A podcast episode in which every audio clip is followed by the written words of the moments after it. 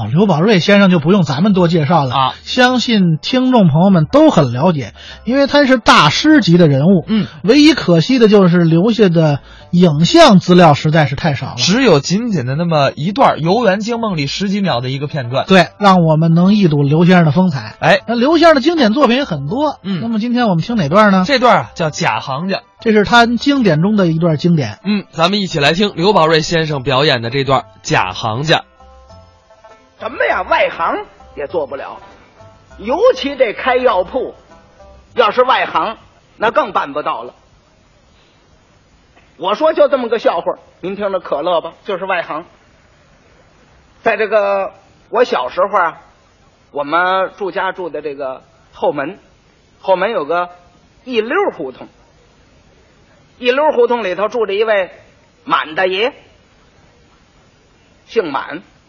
名字叫满不懂，满不懂满的爷，家里挺有钱，可是别的他都不懂，他就懂这钱呢是越多越好。满的爷满不懂，懂这钱是好的，别的不懂，老想着钱多，还想发财，就知道啊做买卖能够赚钱，想主意开个什么买卖呢？他又是个满不懂。你说开什么买卖？搭个伙吧，就找这伙计。找来找去，有人介绍了一位，这位啊就在这个宣武门外菜市口有个贾家胡同，贾家胡同住着一位贾先生，姓贾，名字叫贾行家。贾行家跟这满不懂也不知道怎么凑在一块儿了。这二位行了。天天哥俩就商量做什么买卖呀，商量商量商量，满事情转悠。哎，这天走到这个西安门大街这哈儿，路北了有一个两间门面的一个药铺，门口贴着条：家具出兑，此铺出倒。满碟一瞧，就跟贾行家说：“哎，贾先生，您对这买卖药铺？”有研究吗？贾行家一听，嘿，大哥，您怎么了？药铺，咱们是老本行，行家。是啊，那咱们进去看看。嗯，可以。俩人进来了。哎，掌柜的，您这个药铺要出岛吗？掌柜啊，二位请坐，请坐，可不是吗？哎，这个怎么着？您打算做这个小买卖吗？啊，不，我我们问问，这个打算倒多少钱呢？千块钱，假行家吗？这两间门面就两千，太贵了啊！不，您看呢，这儿还这么些个家具啊，还有好些个存底子、存货，您就卖一两个月都不用上货。后头院还有三间房，还有两间堆房。满大爷一听啊。当时就高兴，把钱掏出来了。为什么呢？晚年一想，我家里住那两间破房也不怎么样，家里也没多少人，归了包堆三口人，俩大人一孩子，后头有三间房，倒过这买卖来，我们也就搬这儿住来了。贾行家家里又没人，这么一干这小买卖挺好，不就两千块钱吗？这是五百，先给您这定钱。呃，在三天之内，那一千五给您凑齐。另外呢，您呢也把这个安排安排，就得给我们腾房。到三天我们就来，我们就搬这儿来了。好，那那没错没错，好，交完定钱就出来了。这个掌柜的说：“您您您二位，我我跟您商量点事情。这买卖呀没问题。”三天，您就明天来，您让我腾房，我都腾，我有地儿住。我跟您要求点事情，什么事啊？我这儿有我一个外甥，刚打这个乡下来，来我这儿没几天，就说送我这儿学徒来的。您说这玩意儿，这买卖一倒出去，我把他安排哪儿呢？可是呢，您这儿呢也应当用个小徒弟。是不是？您看看能用不能用？您能留下不能留下？满蝶满不懂一听，小徒弟，那我得看看这人老实不老实。哎，老实，你您看，这不就这孩子吗？嗯，叫什么名字？呃，他他叫窝囊废。啊，窝囊废。冲这名字我就得留下呀。啊，这仨人算凑在一块儿了。好好好，就就就在这儿吧，没关系，管吃管喝，每月给三块两块的零花，得了。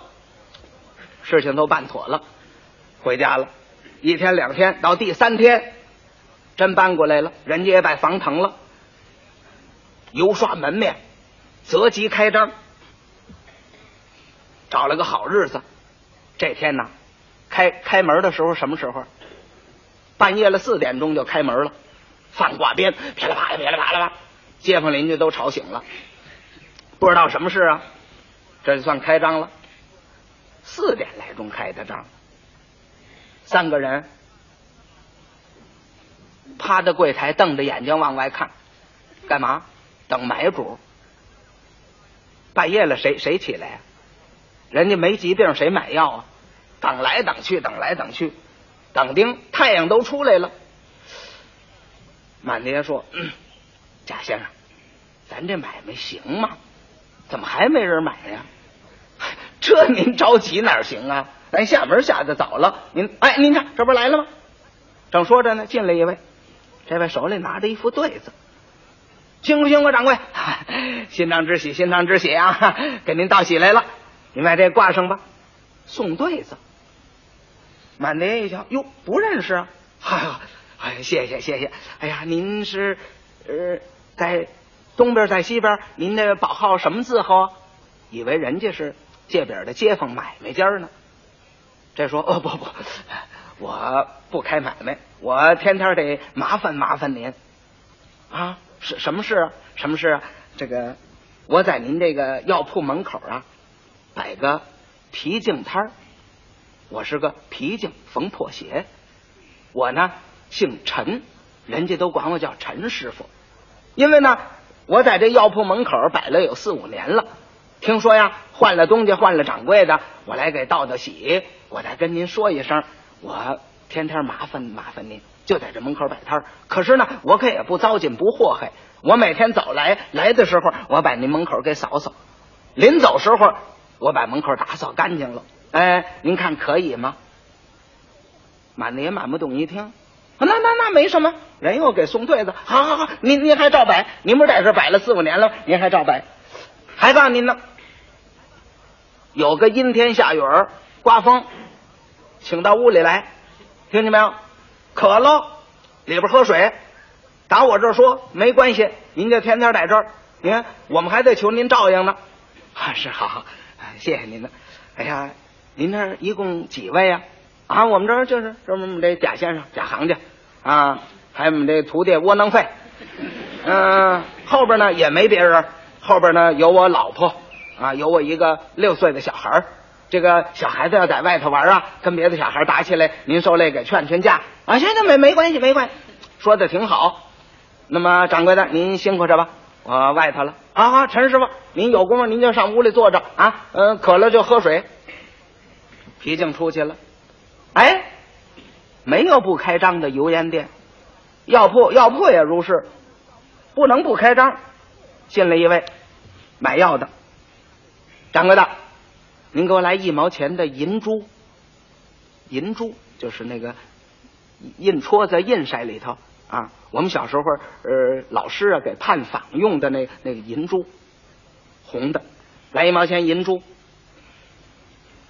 满的也是满不懂啊，赶紧叫贾先生、贾行家。贾先生，您给拿药银珠。贾行家一听，贾行家吗？找银珠，拉抽屉就找药，拉一个拉一个拉一个，他怎么没有啊？不是没有，有他也不懂啊，也不知道啊，找了半天没有。嗯，掌柜的，没有。满年一听，他这货底儿少，没没有就告诉人没有吧。贾行家说：“别别去，那您不得罪主顾吗？明儿一嚷嚷，好，谁还上咱们这儿抓药来？没有，怎么那么我我我我有主意。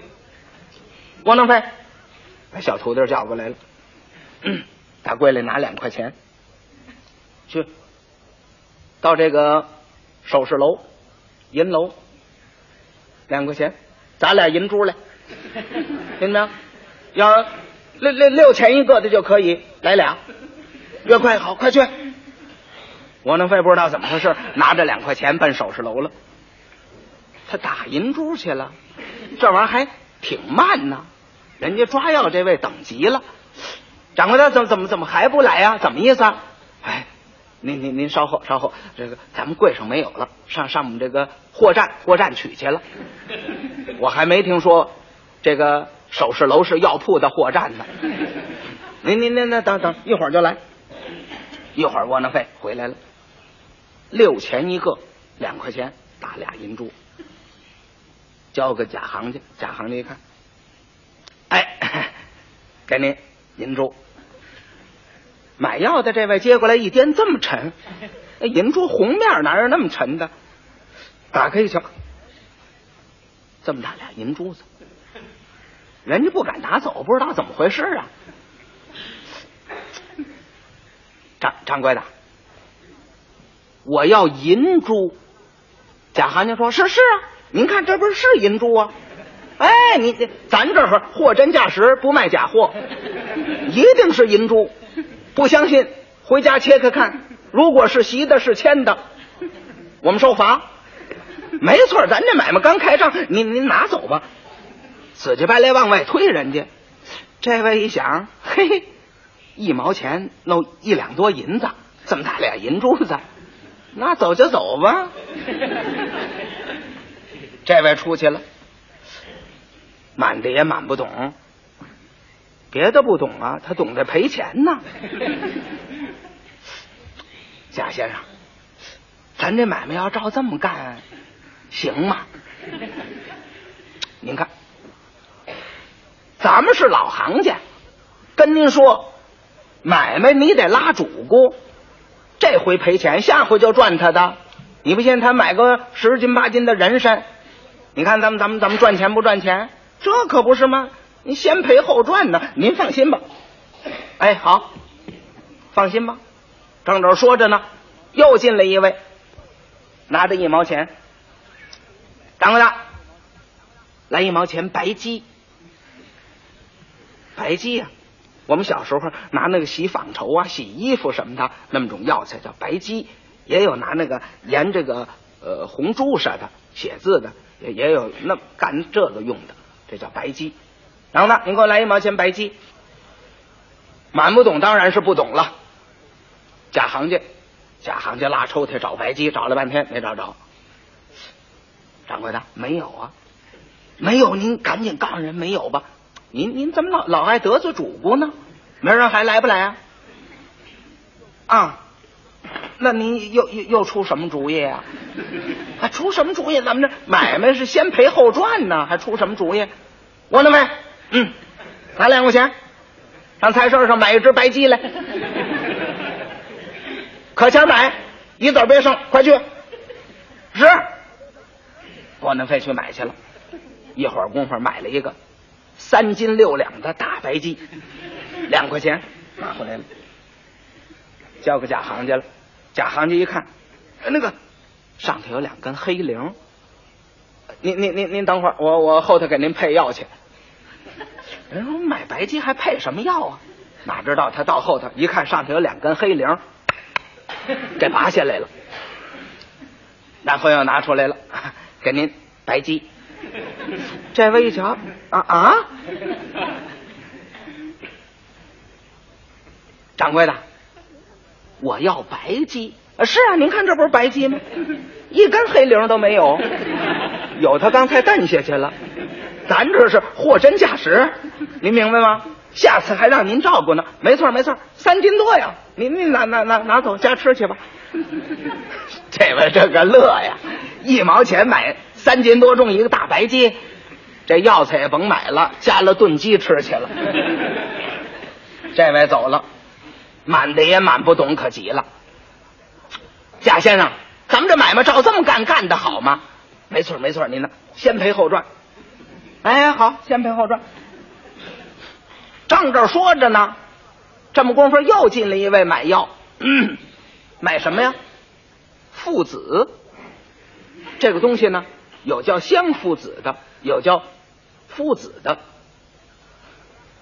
掌柜的，来两毛钱父子。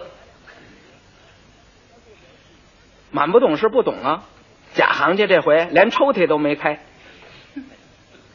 跟这满的也满不懂商量。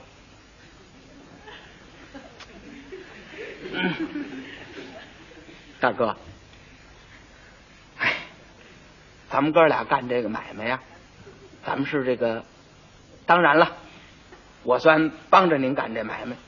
可是按理由说，您拿的钱，我应当出个人力。为什么呢？人家来买父子，人家买父子呢，可是我家也有儿子，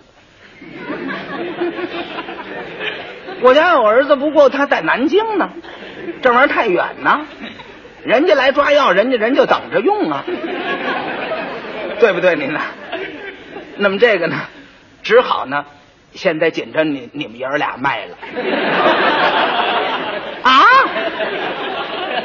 紧着我们爷儿俩卖。哎，对了，您人买两毛钱父子嘛，对不对？嗯，您您您到后边去，就把把小孩领出来，跟人家走吧。啊，我们跟人家走卖了。那没办法，咱这是买卖生意呀，对不对？您跟人走，配完药，人家还给送回来呢。嗨，你这不是这这买卖生意怎么怎么搞啊？别别嚷别嚷，您一嚷这这让人听着多笑话。您您您去领孩子去吧。死乞白赖往后边推，满的也满不懂，又是急又是气，心里这份难过呀。嗯，到里边跟老婆怎么说呀？到里边一进屋一看呢，他老婆正在炕上这做活呢，六岁的小孩正在地下那玩呢。满的也满不动，一看这孩子，眼泪差点流下来，心里头很难过。过来一拉这孩子，说话颤颤巍巍的。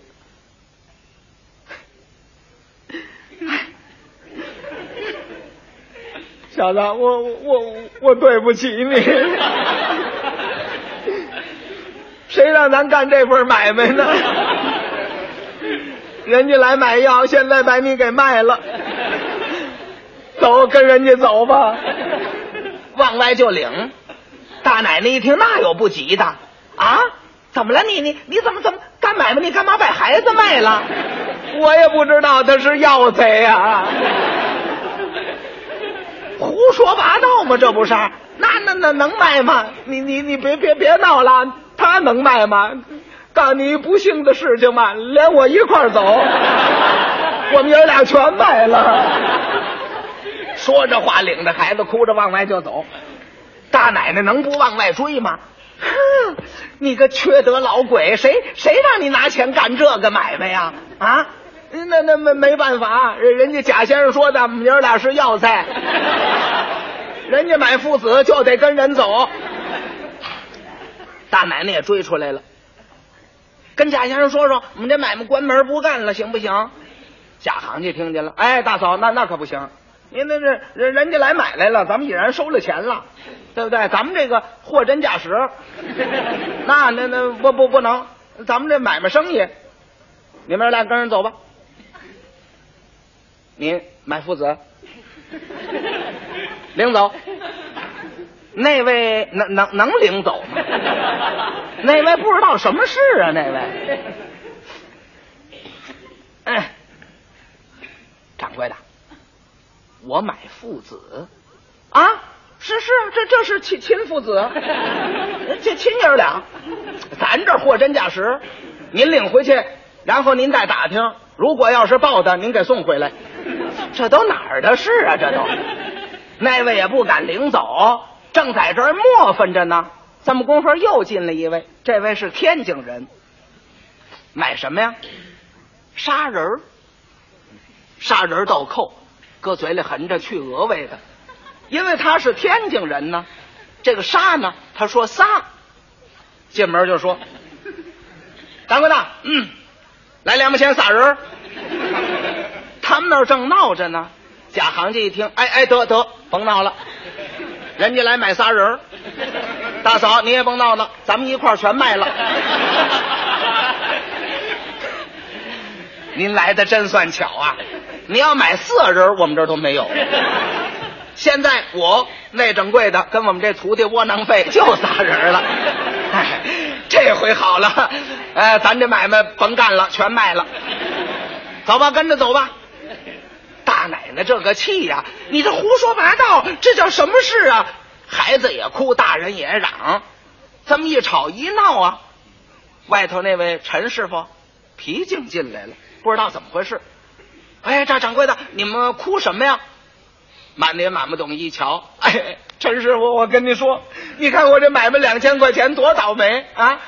人家早晨来了一位，买这个一毛钱的银珠，我们这贾先生花两块钱给人砸俩大银珠子，愣给人家了。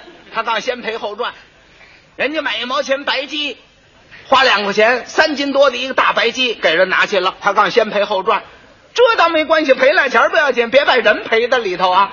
你看见吗？这位来买父子，他把我们爷俩给卖了。这位先生来买仨人连，连连徒弟窝囊废带贾先生，嗯，带我老婆这全卖了。您说我我们这买卖还怎么搞啊？皮净一听啊，摸头往外就跑，满爹直叫：“哎，陈师傅，你跑什么呀？”皮净说：“我还不跑啊，回头来个买陈皮的，把我也卖了。”